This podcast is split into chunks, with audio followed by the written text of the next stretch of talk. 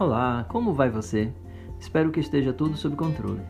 Bom, como falei na semana passada, hoje eu gostaria de trazer para você uma reflexão sobre as experiências que a vida nos dá.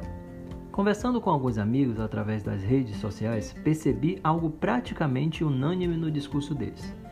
Percebi que eles falavam justamente sobre as experiências que a vida os tinha dado e principalmente desta nova experiência que estavam passando, que era proporcionada pela obrigatoriedade do isolamento social.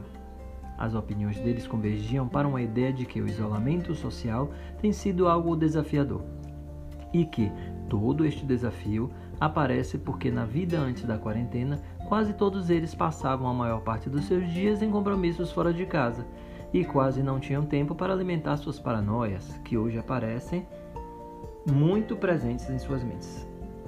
Daí, eu compreendo que não ter um refúgio exterior faz com que seja ainda mais difícil lidar com tantos pensamentos disfuncionais. Eles também foram praticamente unânimes no discurso de que, sem dúvida alguma, a maneira de verem suas próprias casas físicas mudou, sendo necessário para todos eles a ressignificação do que é estar em casa, não tendo mais esta casa física apenas como um lugar para dormirem, e sim tendo esta casa como seus lares. Eles falavam ainda sobre mudanças que o isolamento vinha causando em suas vidas, sobre, aspas, um misto de sentimentos pois ao mesmo tempo que estão rodeados de pessoas, inclusive que amam, pessoas de suas próprias famílias, ainda assim se sentem solitários ou sufocados, trazendo então como experiências positivas a possibilidade de autoconhecimento e com isso a viabilização de aprender a como lidar melhor com situações no cotidiano. Fecha aspas. Mas o que são na verdade essas experiências? Se consultarmos o dicionário, teremos que, na sua mais clara definição, a experiência aparece como sendo qualquer conhecimento ou aprendizado obtido através da prática, da vivência. A experiência seria qualquer conhecimento adquirido por meio dos sentidos. E, ainda pensando nesta definição, surgem novos questionamentos. Quais sentidos são esses? E o que são esses sentidos? Se considerarmos então a filosofia e os descritos de Descartes, a experiência seria tudo aquilo que se dá a qualquer um dos pensamentos. E eu acredito que quando ele diz pensamentos, na verdade ele está se referindo às nossas faculdades mentais, como a percepção, a memória, a imaginação, a introspecção ou até mesmo as nossas funções executivas. Trocando em miúdos, o que Descartes está realmente querendo nos mostrar é que uma experiência é algo que perpassa pela receptividade cognitiva involuntária e que esta é algo que acontece de forma individual. Essa ideia me leva a entender também que, neste sentido, quando as pessoas experienciam algo, elas são passivas, ou seja, elas não exercem a sua vontade. E com a minha experiência singular, pôde me proporcionar a capacidade de receber a informação, processá-la e analisá-la, me surge uma nova questão. Se uma pessoa, quando escolhe experienciar algo novo, não exerce sua vontade, então ela está exercendo a vontade de quem? Deixo aí para vocês responderem, cada um considerando sua própria subjetividade, hein? Mas, para respondermos essa questão, podemos nos ater ao processo da livre escolha? De acordo com um trecho do livro O Homem Unidimensional do sociólogo alemão Herbert Mancusi, que afirma que o homem só consegue se perceber como um consumidor e não como um cidadão capaz de propor a democracia, eu penso que tudo são escolhas, mas não somos capazes de fazer escolhas 100% racionais. Todas as nossas escolhas têm um percentual de emoção nelas. Então, a gente pode voltar a pensar nas experiências que a vida nos dá? Com uma nova reflexão sobre o que vem primeiro, o ovo ou a galinha. o que estou querendo dizer é que, se pensarmos em tudo isso que foi falado até aqui, poderemos refletir sobre se as experiências às quais somos submetidos é que influenciam em nossas escolhas ou se nossas escolhas podem influenciar as nossas novas experiências. E ainda posso ir muito mais além. As nossas escolhas, que vêm a partir das experiências vividas, nos dão a possibilidade de escolher caminhos que nos tragam melhores resultados e talvez, sob uma certa ótica, menores e nenhum prejuízo? Enfim, as experiências vêm nos mostrando que numa sociedade extremamente acelerada e que prega o consumismo, talvez aquela receptividade cognitiva involuntária a qual Descartes se refere, nos traga muito mais prejuízos emocionais do que lucros.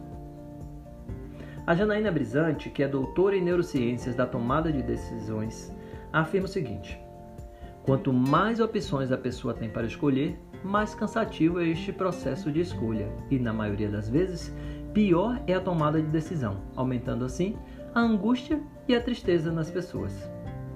Você consegue perceber que talvez não exista liberdade nenhuma neste processo? Então, o que fazer com as experiências que a vida nos dá?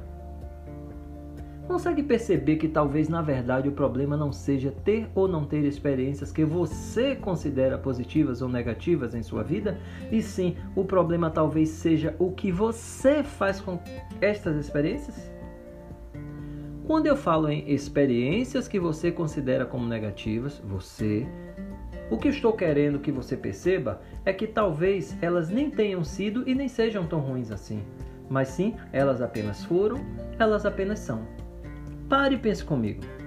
Se hoje você pudesse apagar da sua vida todas as suas experiências que você diz que foram ruins e deixasse apenas as experiências que você diz que foram boas, você seria a mesma pessoa?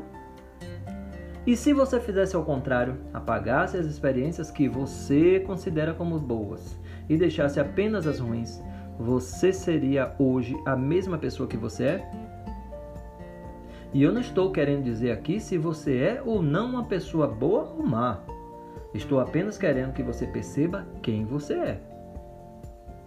Eu até entendo que este exercício de autoconhecimento, como meus amigos me falaram que estão experienciando, não é nada fácil.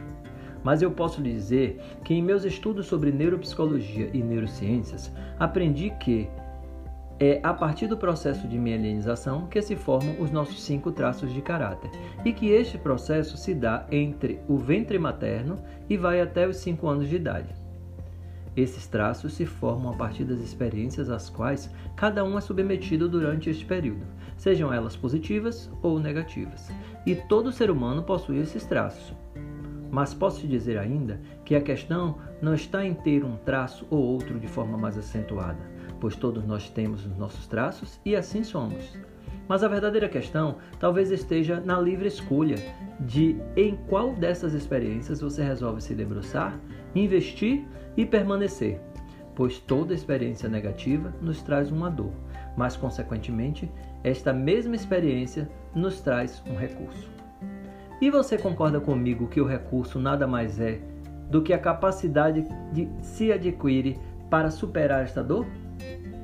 Então lhe convido mais uma vez a respirar conscientemente e refletir sobre o que seria o seu processo de desenvolvimento a partir das experiências que a vida lhe dá. Aliás, no próximo episódio, talvez eu lhe traga algo sobre este processo do desenvolvimento humano. Hoje ficamos por aqui. Espero que você tenha gostado. Se gostou, compartilhe, mas se não gostou, compartilhe a si mesmo. Pode ser que outra pessoa goste e faça bem para ela. Eu sou Adriano Freitas e esse é o Mandando Bem, um podcast que traz para você questões sobre comportamento e sociedade. Até a próxima quinta com mais um episódio e tenha uma excelente semana com experiências fantásticas.